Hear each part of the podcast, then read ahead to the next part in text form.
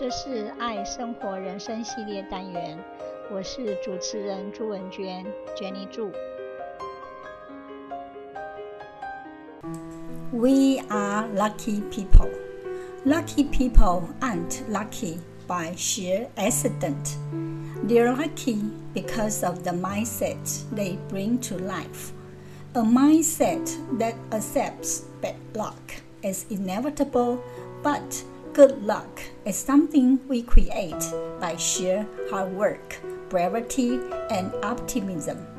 Being lucky is a mindset and a way of life. Becoming lucky is possible for anyone who believes it is.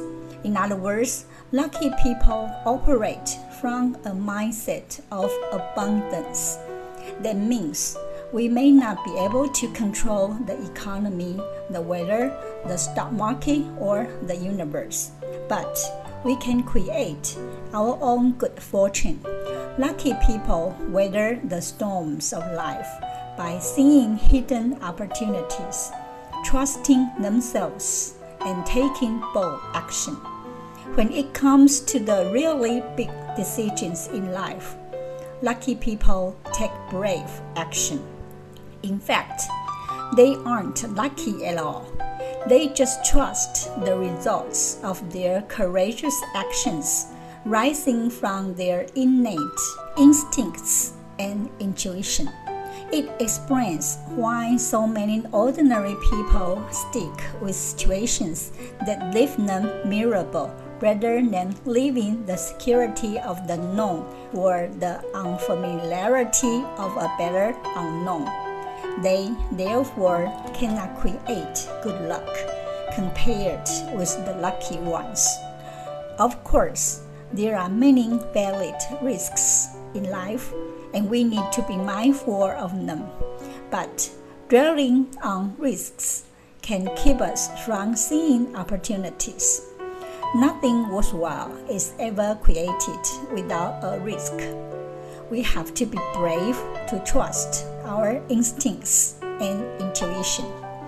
Lucky people don't fear setbacks. They find comfort in uncomfortableness. In this way, they win more opportunities. Of course, they lose a lot of things too, but as they practice taking risks, they get better at working out what looks like a worthy gamble. Over time, they spot the best value options, and the odds are in their favor. Lucky people are optimistic. They have positive expectations, which lead to self fulfilling prophecies. Even if things take a turn for the worse, they can spot the good in a situation. Not only do positive expectations help lucky people become happier, but they can also make the most of difficult situations. Lucky people attract more good things to happen in their lives. That is to say, when we expect good things to happen, we generally find that they do happen. Life truly is a self fulfilling prophecy. What we expect to happen often does, for better or worse. Further, our beliefs about the future have a way of making it happen. Therefore, by being optimistic, we can find opportunity in adversity and take action, while our pessimistic friends won't bother to take. We really create new opportunities for ourselves. So it's important that we should look on the bright side of things always. Lucky people hold an attitude of gratitude. They can regularly list things they are grateful. They have trained themselves to notice when they have been fortunate, and they have started to believe that good luck follows them wherever they go. They say thank you for every favor. They never forget a kindness. Their gratitude means people love doing things for them, and doors are always opening. Fortune favors the grateful. Lucky people have already visualized where they want their luck to take them. They know how good it feels when their plans pay off, and they can picture themselves there. Lucky people are not consumed with small and irrelevant details or things that don't really matter.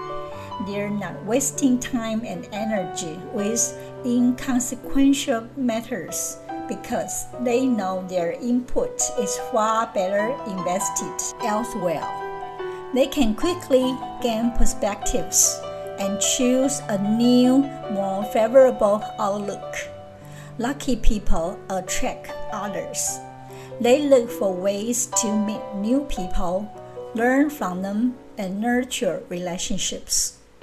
They smile twice as often and engage in more eye contact.